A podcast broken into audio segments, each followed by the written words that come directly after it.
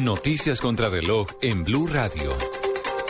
Son las 3 de la tarde, 31 minutos. Mucha atención. Un juez de control de garantías acaba de enviar a la cárcel a dos coroneles, Nelson Arevalo y Javier Vivas, por su presunta participación en la muerte del joven grafitero Diego Felipe Becerra. Desde el complejo judicial de Palo Quemado nos informa a esta hora Julián Ríos.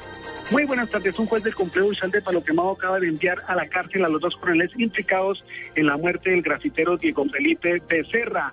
Según la juez, hay pruebas suficientes para demostrar en el juicio que los dos coroneles pudieron haber estado involucrados en la manipulación de la escena del crimen de este joven. Los dos coroneles se encuentran en este momento en el complejo de Palo Quemado y serán trasladados a la cárcel de La Picota, al pabellón de funcionarios según la designación de la juez. Los dos coroneles se encontraban en libertad y hoy se resolvió la apelación que termina con su envío a la cárcel. Julián Ríos, Blue Radio.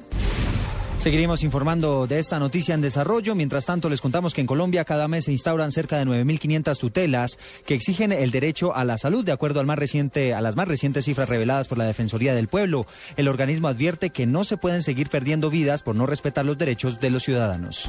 El Departamento de Comercio de los Estados Unidos reveló que en los primeros siete meses del año su déficit comercial con Colombia alcanzó los 3.016 millones de dólares en comparación con los 5.789 millones que registró el mismo del año 2012.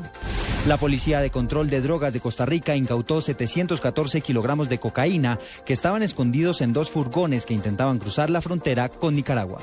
Son las 3 de la tarde, 32 minutos. Continúen con Blog Deportivo.